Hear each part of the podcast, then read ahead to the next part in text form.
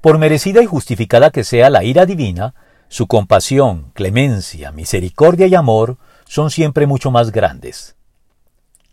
El pensamiento secular en general, e incluso amplios sectores del pensamiento teológico liberal de hoy, tienen serios problemas con la ira de Dios, noción que no pueden asimilar porque les parece que es primitiva, cruel y mandada a recoger en los tiempos en que vivimos.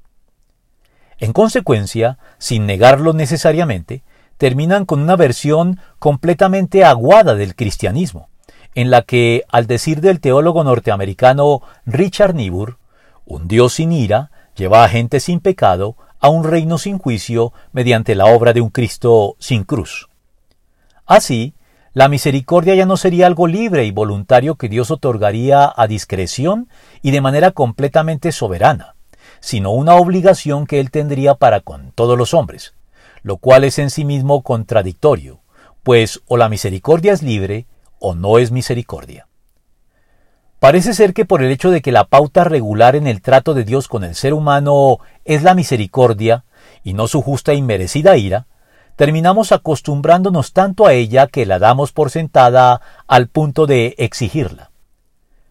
No es casual que muchos complementen la conocida e incuestionable frase errar es humano con la que dice perdonar es divino, utilizando a esta última como pretexto para la primera.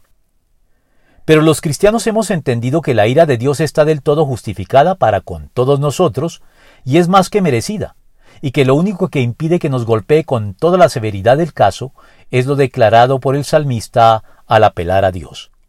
Pero tú, Señor, eres Dios clemente y compasivo, lento para la ira y grande en amor y verdad Salmo 86, 15.